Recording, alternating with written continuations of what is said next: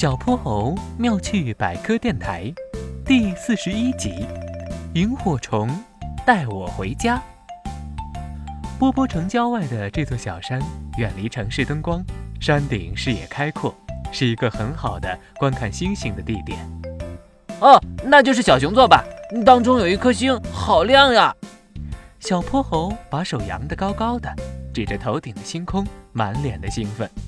哼哼猪听了，在一旁得意洋洋地说：“不懂了吧？呃，那颗星就是大名鼎鼎的北极星，小熊座就是守护北极星的星座哟。”哼哼猪，你现在都快变成小天文学家了嘛？哈哈！小伙伴们齐声对哼哼猪称赞道。在满天星斗下，他们又听哼哼猪讲了很多有趣的星座知识。才恋恋不舍地结束了本次关心活动，准备回家。可是他们这才发现，来的时候急着上山，根本不记得是走了哪一条路。这时，前方有几颗小星星升了起来，一闪一闪的，还越来越多。怎么半山腰也有星星啊？哼哼猪满脑门的疑惑，跟大家一起朝那些星星走了过去。刚走到不远处，龙小白就像发现了什么。哼猪，那才不是星星，是萤火虫在飞舞呢。你看，它们好漂亮哟。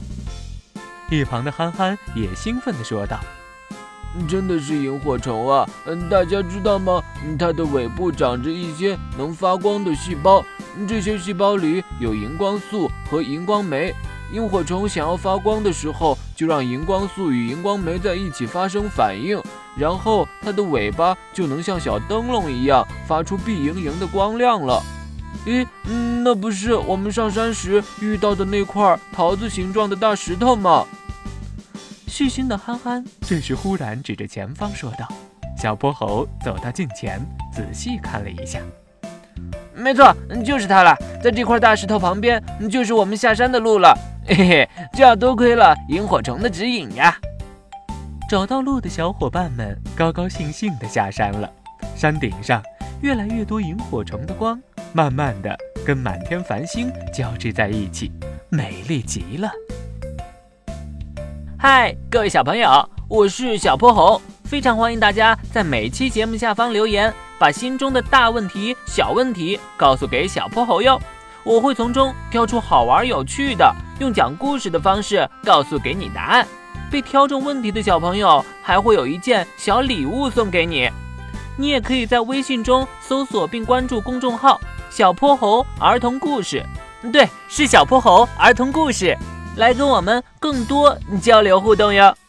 小泼猴妙趣百科，一天一个小知识，下集不见不散。